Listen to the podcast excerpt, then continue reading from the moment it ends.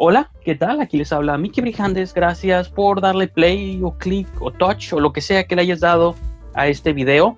En breve comenzará su programa. Solo vengo aquí brevemente desde mi cocina para hacerles un pequeño anuncio. Acabamos de inaugurar nuestro Patreon oficial del canal y del programa. Es costoso hacer estos shows semanalmente y sobre todo producir dos shows a la semana en estos tiempos donde todo el mundo se ha sumergido en caos, creo que es mucho más importante sentir que puedo contar con el apoyo de todos ustedes. Los invito a que entren a patreon.com diagonal brijandes, patreon.com diagonal brijandes. De algún modo ese sitio dobletea como blog oficial del programa. Ahí vertimos todos los videos, todos los audios, todo lo que compone este show. Lo pueden encontrar en patreon.com diagonal brijandes. Pero y más importante aún o más esencial aún es que pueden suscribirse con una membresía mensual por menos del costo de una entrada al cine al mes o incluso menos que un DC Comic, que los cómics hoy en día son bastante caros, pueden apoyar a que este programa siga existiendo, siga con el mismo ritmo, la misma modalidad y podamos tener más y mejores invitados y podamos expandirnos. Entonces, los invito a que por favor entren a patreon.com diagonal brijandes, chequen en qué consiste esta membresía y que por favor, de la voluntad de sus corazones, nos apoyen a que crezca el programa. Uno de los beneficios que pueden obtener, entre otros tantos que pueden leer ahí en la página, es que si les gusta el programa y si les gustan los temas de los que hablamos, pues bien, pero si hay otros temas allá afuera flotando, noticias, recomendaciones, películas, yo qué sé, lo que a ustedes se les ocurra, que les gustaría que tocáramos en el show o en cualquiera de los programas, o hacer sugerencias de contenido, de invitados, de segmentos, secciones, yo qué sé, Ahora sí que la creatividad y el cielo es el límite. Uno de los beneficios que obtienen al suscribirse a Patreon es que son añadidos a un grupo oficial del programa. En ese grupo ustedes podrán hacer sugerencias, menciones, este, comentarios, yo qué sé. Y les aseguro que cada semana, cada martes o incluso los programas del fin de semana, vamos a tocar los temas que ustedes sugieran. Entonces, eso es uno de los tantos beneficios que pueden obtener si se unen al Patreon. Entonces, repito, patreon.com diagonal brijandes. Entren por favor, chequen las opciones y si les late, les agradecería mucho su suscripción. Ahora sí, sin más que añadir, comenzamos con el programa.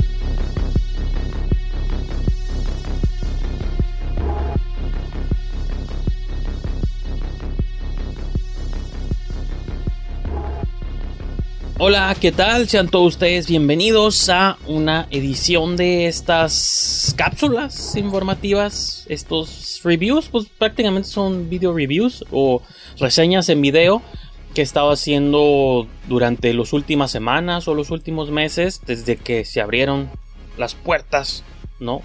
Eh, las compuertas de los cines y la cascada de estrenos este, acaba de rodar sobre todos nosotros comenzó hace que casi yo creo que ya va como un mes, poquito más, poquito menos, que hablé aquí de Amores Modernos y eh, El retrato de una mujer en llamas, que fueron las primeras movies que vi en cartelera comercial después de que abrieron post pandemia aquí en Baja California, en Tijuana. Después hice otro video donde les hablé de The New Mutants, que fue otra de las películas que vi en cartelera comercial. incluso hablé de Mulan y que esa fue una película que no se estrenó en cartelera comercial. Estaba tentativamente la, posibilidad. De hecho, cuando fui a Cinepolis a ver la movie de la que les voy a hablar el día de hoy, todavía hay stickers o pegatinas en los cristales del Cinepolis que dicen próximamente. No sé si es porque se quedaron pegados desde antes de la pandemia o si hay una posibilidad de que se estrene acá todavía porque pues Disney Plus no llega todavía a México, ¿no? Llegan unos cuantos meses supuestamente, pero no sabemos si van a sacar la movie antes o no. Vamos a comenzar con lo que todo mundo está esperando y es eh, Tenet de Christopher Nolan. Una película que tampoco estuvo libre de controversias en muchos sentidos. Ahorita todo genera controversias, ya es imposible. Cualquier cosa genera controversias, cualquier cosa genera voces negativas y unas que otras positivas y peleándose en redes sociales. Creo que uno de los síntomas también alternos o aledaños a, a esta pandemia o a este encierro o a este claustro forzado es que si de por sí ya pasábamos tanto tiempo en las redes y en un lugar que ya son ya han convertido como avenidas tóxicas, pues ahora estuvimos todavía el doble de tiempo, el triple de tiempo ahí metidos y de pronto yo sí creo, o conforme pasa el tiempo, empiezo a creer que lo que sucede en Twitter, en Facebook y eso, es un microcosmos de la realidad.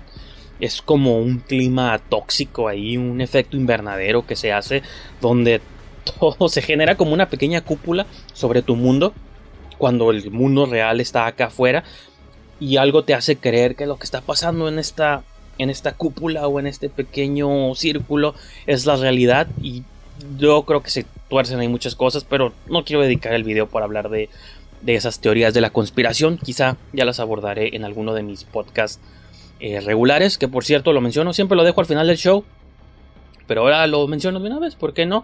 Estos programas están simultáneamente perdón, en video y en audio, siempre, o la mayoría de ellos, ¿no? Los clips muy cortitos no, pero los reviews, los podcasts, las entrevistas, todo está simultáneamente aquí en video en YouTube y en Spotify si prefieren escucharlo solo en audio. O en Apple o Google Podcast o todas estas este, avenidas que son para audio solamente, para podcast, pues ahí pueden encontrar estos audios solamente. Igual les menciono a los que me escuchan en Spotify, que creo que son la mayoría realmente, si soy honesto, porque pues, llevo más años como podcast solamente.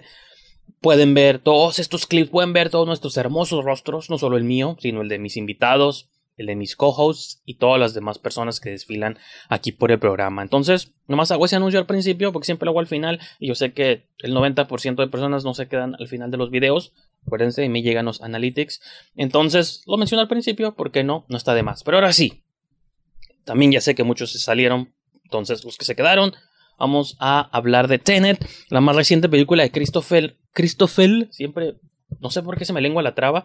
Si Christopher es uno de los nombres más comunes que escuchamos, digo, sobre todo aquí en México, ¿cuántos Christophers no conocemos? Christopher Nolan, eh, Tenet. Eh, es una movie, digo, repito, esperada, con todos sus voz y cosas atrás. Creo que todos sabemos, no es misterio para nadie, que Christopher Nolan es de estos extraños directores que su nombre vende la película por sí misma, ¿no?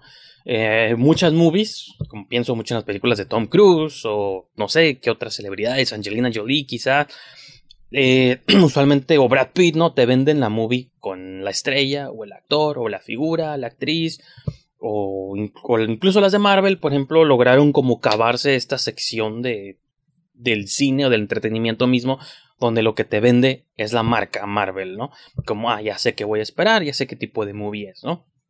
Christopher Nolan, eh, Quentin Tarantino, son como algunos directores que se me ocurren de que es el nombre del director el que te vende la obra. Quizá Guillermo el Toro ya está entrando un poco a ese terreno, no lo sé, no quiero hacer aseveraciones falsas, ni nomás porque es mexicano este, quererlo meter en esa categoría, pero a veces pienso que empieza a entrar él ahí como, eh, te repito, estos directores que el nombre a veces te vende más o lo que te entreguen ya sabes que lo tienes que ir a ver o tiene como su séquito de fans simplemente por el director.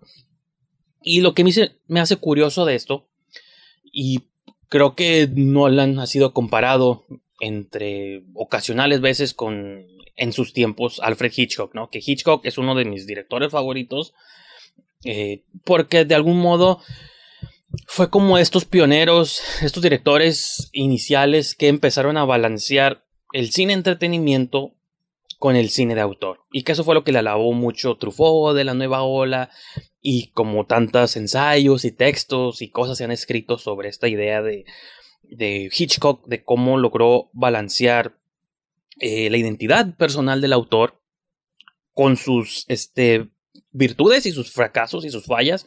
Que ahorita voy a hablar un poquito más de eso, sobre los, las fallas del cine de autor. Pero también un producto que podía ser comercializado, podía venderse dentro del cine de género. Hitchcock sí, eh, sí tenía como un pie dentro del horror, de algún modo, horror psicológico. Eh, pero eran más como thrillers, este, intrigas internacionales, North by Northwest y cosas así. Entonces creo que esa influencia siempre ha estado muy clara como en el cine de Nolan. Y Nolan de algún modo, digo, puede tener como sus fans o sus detractores. Yo creo que entro más en el terreno de los fans, a pesar de que no es de mis directores favoritos, las movies que me encantan de él sí son como para mí de las mejores movies que han salido en los últimos tiempos. Y uno pensaría que me iría por Inception o cosas así, pero creo que la obvia es Dark Knight, eh, pero la trilogía de Batman de él es, es como tiene ahí como un rincón muy especial dentro del cine de acción y Dunkirk más recientemente también me encantó mucho e Interstellar también tiene como... Entonces, y ahí empezamos a ver como estos rollos donde yo hago como esta relación entre el cine de autor y el cine espectáculo es que Nolan creo que sus tramas usualmente no que sean repetitivas, pero creo que tienen como un fallo eh, muy particular en el que no logras como conectar 100%. Quizás esta es otra área en la que se le puede comparar con el cine de Stanley Kubrick, donde Kubrick como que se exploraba más conceptos épicos fuera de que si conectamos o no con personajes específicos y cosas así. Que Kubrick adaptó muchas novelas, entonces tenía como la ventaja de que sus movies, para bien o para mal, ya tenían como un trasfondo de otro autor, aunque él adaptara los guiones, pero no eran historias originales de él.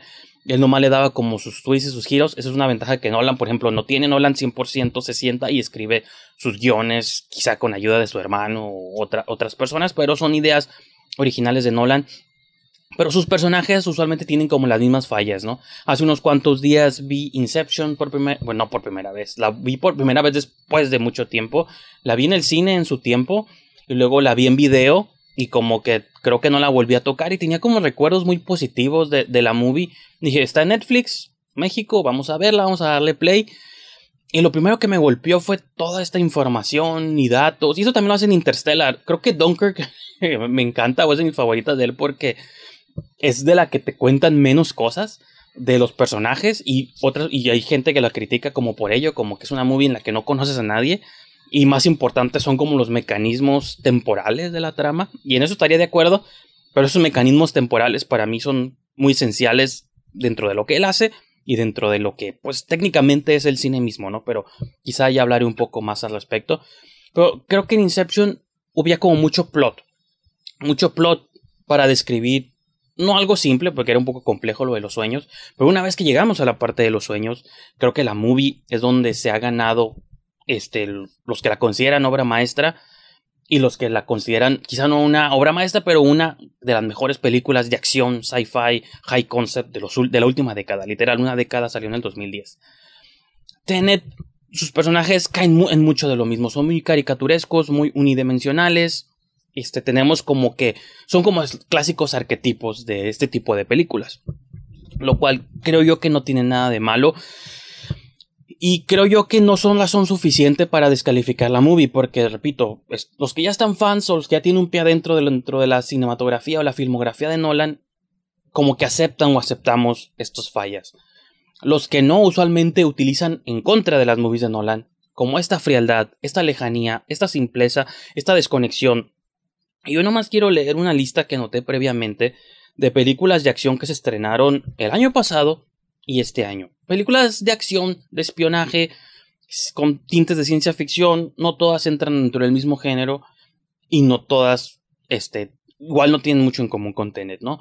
Pero solo quiero mencionar cómo las películas de Nolan simplemente deciden, por alguna misteriosa razón, quererlas elevar un pedestal desde antes de verlas, cuando creo que no se nos tiene que olvidar que son películas de acción, de entretenimiento pop, eh, con una intención un poco quizá más cerebral que el cine promedio Y eso es lo que hace sus películas especiales y para mí es lo que las hace como maravillosas, mágicas, encantadoras y todo este rollo. Porque usualmente veo que con otras movies no las someten como este estándar, quizá no más porque no son de directores como Nolan, pero Nolan, al igual que Hitchcock y Tarantino y todos estos autores que todavía, o sea, repito, vienen de esa tradición del cine de autor, que aunque trabajan dentro del mainstream, no, no hacen películas por comitiva, pues entonces todos los fallos o fracasos que tienen sus películas son como parte de la identidad del autor y lo que los hace únicos y lo que los hace especiales y se diferencian de otros y no se sienten películas hechas eh, por comité, incluso las Marvel Movies. Me gustan la mayoría de ellas, pero se sienten películas ensambladas como con, este, con pinzas y como prefabricadas para que gusten, para que tengan ciertos elementos. Voy a mencionar muchas películas que se estrenaron el año pasado.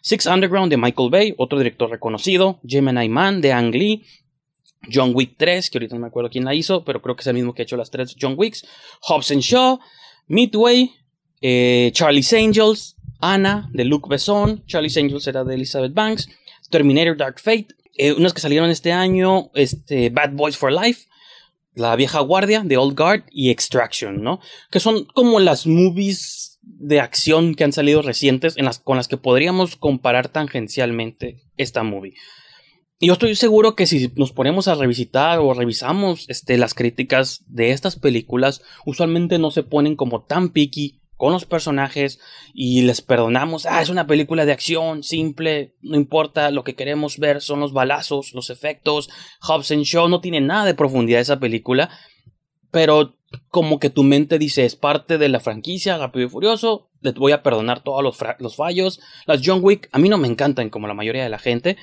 entonces, les perdonamos o les perdonan un montón de cosas a estas movies.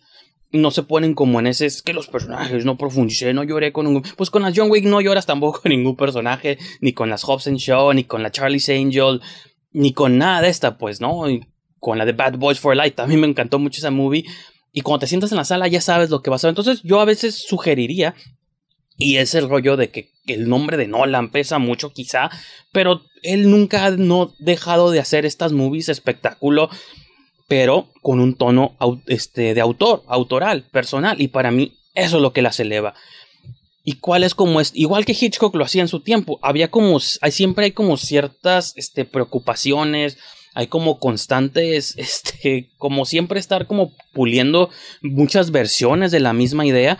Y creo que las muchas versiones de la misma idea que Nolan constantemente está explorando es el manejo, el control del tiempo y el espacio. Y son de algún modo también como metáforas pop de lo que es el cine mismo. El cine mismo, la manipulación del tiempo y el espacio y cosas así. Entonces, eh, para mí se me hace como muy ingenioso siempre lo que ha hecho él. Su cine se hace mucho también en la edición, en el montaje. Inception ni se diga, cuando estás ya en la recta final, en la segunda hora de la película, y estamos de un plano de un sueño al otro, al otro. Todo nomás es corte directo, pero estamos entendiendo dónde estamos. Nos genera como una inmersión muy extraña que no me, no me atrevería a decir ningún director, pero podría decir ninguno, o pocos, o solo uno lo ha logrado, que creo que es Christopher Nolan. Y ahora con Tenet es lo mismo. Te voy a contar esta historia del espionaje del héroe internacional que conocemos, que hemos visto recientemente o siempre hemos visto en las películas de, de este género, ¿no? Del del género de espionaje, del género de acción o de, de intrigas internacionales, ¿no? Pero vamos a darle este twist sci-fi donde como el nombre, el, mismo nombre de Tenet, que es un palíndromo que se lee igual al principio y al final. Y muchos de los nombres de los personajes de la movie se escriben igual al principio y al final. Hay como muchos de estos rollos.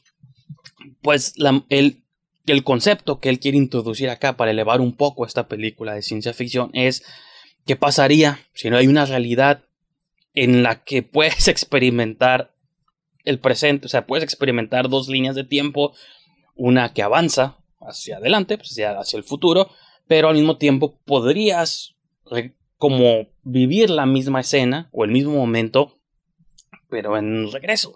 Y mientras, sí, los personajes van como hacia adelante, pero el mundo va... Es, es, difícil de explicar el concepto. Incluso creo que la movie pasa mucho tiempo.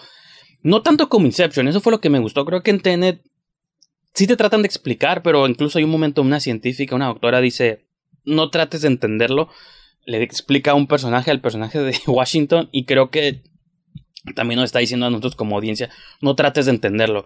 Y yo no sé los que ya vieron la movie dos, tres, cuatro, cinco veces, yo solo la he visto una vez, la vi ayer y no sé si me quedó claro cómo funciona, cómo opera este concepto de viajes en el tiempo hacia el presente y al pasado simultáneamente. O sea, hay... En la movie hay como lo que se podría definir como una especie de máquina del tiempo, ¿no? Donde tú estás en el presente, entras y puedes revivir todo lo que acaba de pasar, pero en reversa.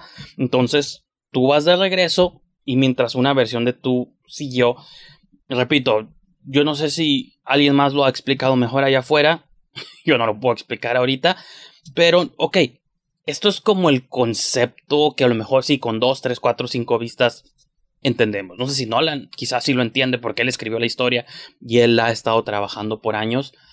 Pero creo que mi punto, después de todo este intento de presentación, es de que al final no es importante porque lo que Nolan nos, nos sumerge, o nos inmersa, inmerse, esa no es una palabra, este, nos sumerge, sí, nos pone ahí en el centro de, es de una posibilidad cinematográfica que, repito, no sé si nunca no la habíamos visto antes. Sí hemos visto viajes en el tiempo y quizás sí hemos visto secuencias que van en reversa en alguna película. Ahorita no se me viene una específica a la mente.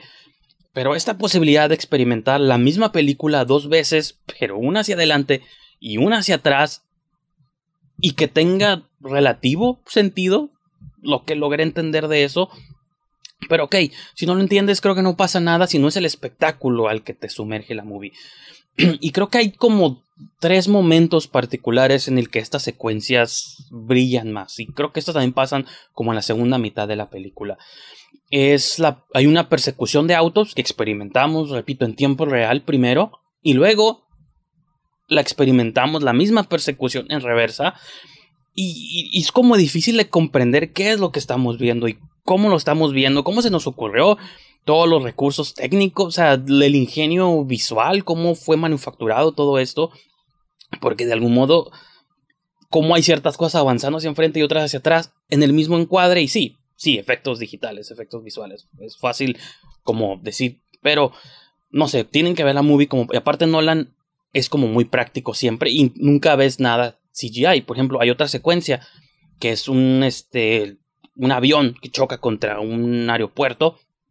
Este, en la misma pista de aterrizaje, el avión va y ¡pum! se estrella contra él. Tiene una intención de que se estrelle, ¿no? Lo vemos primero esa secuencia en tiempo real, luego la vemos como en reversa y como ciertos personajes ocupaban que todo fuera en reversa. Entonces, eh, bueno, el avión sí la estrellaron de verdad, ¿no? El efecto se ve práctico ahí, seguramente hay como ciertos este, toques ahí digitales o efectos, pero es día de filmar lo mismo al derecho y al revés. Y, sí hay, o sea, he escuchado entrevistas con Nolan donde menciona el trabajo que hicieron, las cámaras estas de IMAX, las filmaron con película inversa y cosas así. Entonces, me, todo esta como maquinaria o todo este ingenio que hay detrás de la movie fue lo que, lo que me encantó. Y creo, creo que si esas dos secuencias no fueran, los que ya la vieron están entendiendo claramente lo que estoy explicando, los que no la han visto, espero que pues se inspiren o se motiven a querer ver la película porque es un espectáculo visual este impresionante. Y a pesar de que estas dos secuencias son muy impresionantes, creo que la que más me sorprendió primero fue la de la carretera, porque es la primera que pasa y es la primera vez que tenemos acceso 100% a estas maniobras del tiempo y nuestra cabeza como explota. Al menos yo estaba sentado en la sala con la cabeza explotada. Pero luego hay otra, hay, hay otra secuencia donde eh, vemos como un asalto, ¿no? Un, este, como un asalto militar a una base, ¿no? Específica. Pero el asalto militar lo van a ejercer dos facciones, ¿no? La facción azul y la facción roja. Esto está como planeado militarmente, ¿no?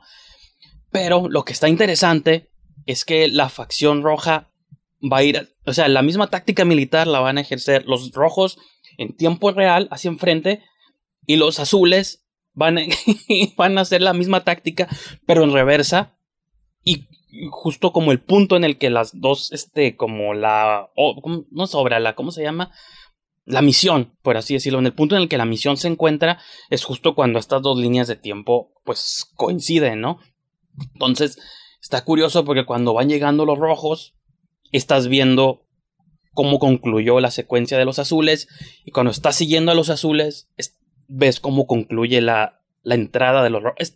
Yo no sé, repito, no sé si estoy haciendo sentido o parece que estoy loco o high en metanfetamina, pero el punto es que esos conceptos súper ingeniosos son los que para mí elevan la película y la convierten.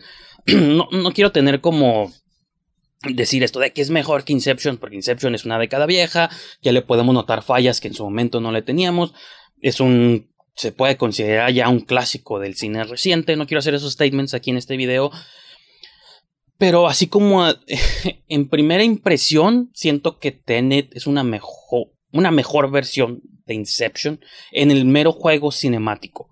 Pero repito, es difícil de decirlo y tenemos que esperar hasta el 2030 para como comparar las dos, ya con 10 años de distancia de una y la otra, decir, ok, creo que Inception fue mucho más ingeniosa en su momento y Tenet no tanto, porque Tenet, fuera de estas secuencias específicas del tiempo, creo que se desenvuelve como una película de espionaje este, o de intriga internacional regular. Es este, eh, Washington, el personaje de John David Washington, es, primero está haciendo como una misión normal, trabaja para la CIA, me parece, y poco a poco las cosas lo empiezan a involucrar como en este rollo de los viajes, de los posibles viajes en el tiempo, que primero se sale como de su concepción, como que, pero esto qué es, cómo funciona, de qué se trata, y entre más empieza a investigar, más empieza a sumergir en lo que es una extraña conspiración multitemporal, ¿no? Y eso es como los elementos más sci-fi que la película toca, pero, repito, bajo el velo de una película de, espionaje o de intriga internacional, lo que hacen todas las James Bond, viajar de una locación a otra. En ese sentido, pues es donde creo que la película a lo mejor no es tan original y es donde podrían caer la mayoría de los detractores, pero ya hice mi statement previo de por qué otras movies sí les perdonan estas cosas, pero no al cine de Nolan, cuando el cine de Nolan es más autor que muchas de estas películas, cualquiera de las personas que hicieron estas películas ensambladas por comité. Entonces, creo que a veces se nos olvida eso porque él hace el cine espectáculo.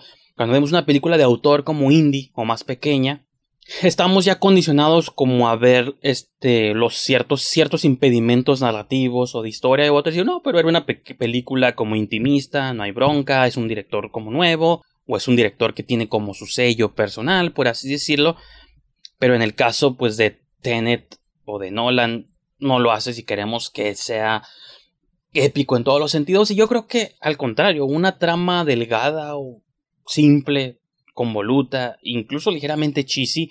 Por ejemplo, sale Elizabeth de Vicky, que a mí me encanta, ella es una de mis actrices nuevas, entre comillas, favoritas. La primera vez que la vi fue en una Guardianes de la Galaxia, salía como una de las razas estas aliens doradas. Pero después de ahí la vi en Widows y la he visto en un montón de cosas y siempre que sale eh, me gusta mucho. Es una movie con Gemma Arterton, la de Vita y Virginia, o Virginia en Vita, Vita en Virginia, sobre Virginia Woolf y otra, otra mujer que tuvieron ahí como un romance Está, no, está más o menos, es como un biopic promedio, ¿no? Pero búsquenla por ahí. Bueno, el punto es que es ella, Elizabeth de Vicky y Kenneth Branagh haciendo la de ruso, cliché de ruso sovieta, ¿no? Así rudo. Y tienen como una relación tóxica de marido y mujer y, y son como, por ejemplo, y repito, lo comparo mucho con Inception, como que sus relaciones de amor se me hacen como muy básicas a mí también, yo lo entiendo en Inception como que todo ese núcleo pseudo emocional de DiCaprio y Marion Cotillard y no sé, a mí a mucha gente le gusta tal vez, a mí se me hace como muy simple y una extraña excusa nomás para usar el plot de la esposa de la esposa muerta, ¿no? Que es uno de los plots más cansados eh, del cine. Pues creo que con que acá en TNT es igual.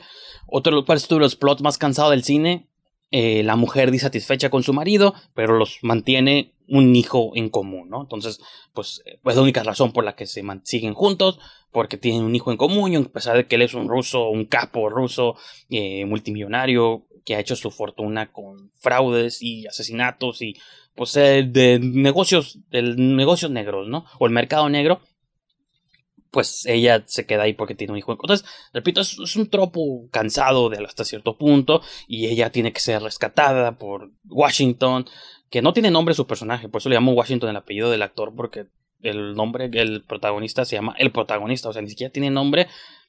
Y eso es como mucho más claro de que la movie, de que Nolan nos quiere recordar que están viendo una película, están siguiendo a un protagonista, donde literal se llama el protagonista. Y este protagonista va a jugar con el tiempo y el espacio de la misma manera que yo, Nolan, estoy jugando con ustedes en el en la percepción del tiempo y el espacio. Y eso ya lo había hecho en Inception. En Interstellar también juega un poco con esos elementos. Creo que en Interstellar, más bien Nolan hizo su movie espacial. Con Dunkirk también juega con el tiempo, pero él quiso hacer su movie de guerra. Y ahora como que regresa a la movie de espionaje o de intriga, pero con este velo de la ciencia ficción y las posibilidades eh, temporales. Y no sé si hay otra cosa que, pues es que la movie, si te sientas y te dejas llevar en el viaje, creo que la película te sorprende. Es muy raro que una película, estoy quiero pensar cuándo fue la última vez que me senté en una sala y me llevé una sorpresa de que no puedo creer qué es lo que estoy viendo a un nivel cinemático. Y si tienes que estar luchando un poco con el no entiendo qué está pasando, ni cómo esto fue manufacturado. Pero hay muchas movies que a veces lo mejor no entendemos cómo fue manufacturado. Yo cuando veo la pelea final en Avengers Endgame, creo que tengo más ideas de cómo la manufacturaron este, en, los, en campos de edición o de animación. La mayoría de ellas, o filmada en pantallas verde, o cosas así. Pero es, te dejas llevar por el espectáculo de lo que estás viendo, ¿no? Creo que con Tenet pasa mucho de esto. En particular esas tres secuencias principales. Creo que mientras estás en la sala, yo sí como, no sé si lo dije en voz alta, no creo, pero sí te da una sensación de decir, what, no sé qué es lo que estoy viendo en este momento, pero me está gustando. Y eso me remitió mucho a la primera vez que vi Inception en cine. La primera vez que vi Inception en el cine, me acuerdo que estaba sentado con varios compañeros de la escuela. Y cuando llega esta secuencia del sueño dentro del sueño y están en el avión, pum, luego se van al siguiente plano, que es en el hotel, y pum, luego se van al siguiente plano, que me parece que es en la nieve. No, no es en el hotel. Primero están en el avión, luego están como en una ciudad, una versión este, de ahí, no sé, Chicago, Nueva York, no sé qué es. Luego ya están en el hotel, luego se van a la nieve y luego se van a un quinto plano que es este, que es el subconsciente de Leonardo DiCaprio con esta ciudad como destruyéndose y todo. Y nomás estamos viendo en corte directo, pum, pum, aquí está esto, acá está el otro, acá está el otro, una versión más lenta o más rápida que la otra. Con Tenet logra cosas muy similares en otra área, que es adelante y hacia atrás. Estás viendo una secuencia desarrollarse hacia el frente y estás viendo una secuencia desarrollarse hacia atrás. Todo es corte directo. Entendemos lo que ya nos planteó de algún modo, pero no sé, es yo celebro mucho. Por eso es lo que digo que lo mejor Tenet es mejor, porque creo que es mucho más complejo pero no sé si es ocupo distancia de la movie o todos ocupamos distancia de la movie para compararlas más, ¿no? Ahorita creo que está muy fresca, pero sí fue una experiencia muy potente. Y repito, si ocupan una excusa para regresar a las salas de cine, yo no sé si necesitan otra excusa más que ver esta movie. Si la ven en sus casas, eso es lo que pasa siempre, me pasa a mí también, y yo que me considero purista del cine, y ya con esto voy a terminar este video me considero como muy purista en ciertos sentidos y aunque vea una movie en mi casa o en mi compu, en la tele, donde sea, trato de decir, ok, voy a prestar este, mi individida avión, avión, mi individida atención a esta movie. Pero luego, como me pasó al principio del video, ping, suena el teléfono y lo de reojo te asomas y ah, no es importante, puedo dejar pasar esa alerta. Pero luego tal vez llega otra, luego tal vez llega otra y a lo mejor la cuarta que te llega demanda tu atención, o es un mensaje de Messenger, o de WhatsApp, o del chat. Mm, dices, bueno, este le voy a contestar y, y a lo mejor te extiendes en la plática poquito, o a lo mejor no, o a lo mejor si le pones pausa, o a lo mejor no. pueden pasar múltiples cosas cuando ves una movie en tu casa y aunque yo trato de como siempre de a veces apartar eso, yo sé que muchas personas tratan de apartar esas distracciones. Entre más pasa el tiempo, se vuelve mucho más difícil reacostumbrarse. Entonces, en el cine sí, hay mucha gente desconsiderada y que le vale pito y saca su teléfono en las funciones de cine, pero creo que la mayor parte del tiempo o estás comiendo o si estás como con la atención integrada en la pantalla. Entonces, es por eso que considero importante que si hay una movie que van a ver, ahorita que los cines ya están abiertos, llevan un mes y medio abiertos, si no es que más, en específico aquí en Baja California, en Tijuana. Sí, pueden haber dejado pasar New Mutants, Amores Modernos, otras películas pequeñas que se han estrenado. I get it. Pero Tenet es una movie que si no ven en la pantalla más grande que puedan, yo fui a la macro pantalla, aquí no hay IMAX, no hay IMAX para este, el consumidor público. ni para ningún tipo de consumidor. Creo que el, pues el Secud y otros tienen sus versiones de IMAX, pero un IMAX de, en cines no hay, no existe aquí. La macro pantalla se supone que es la pantalla más grande que hay en Tijuana, una de las más grandes. Entonces ahí la vi.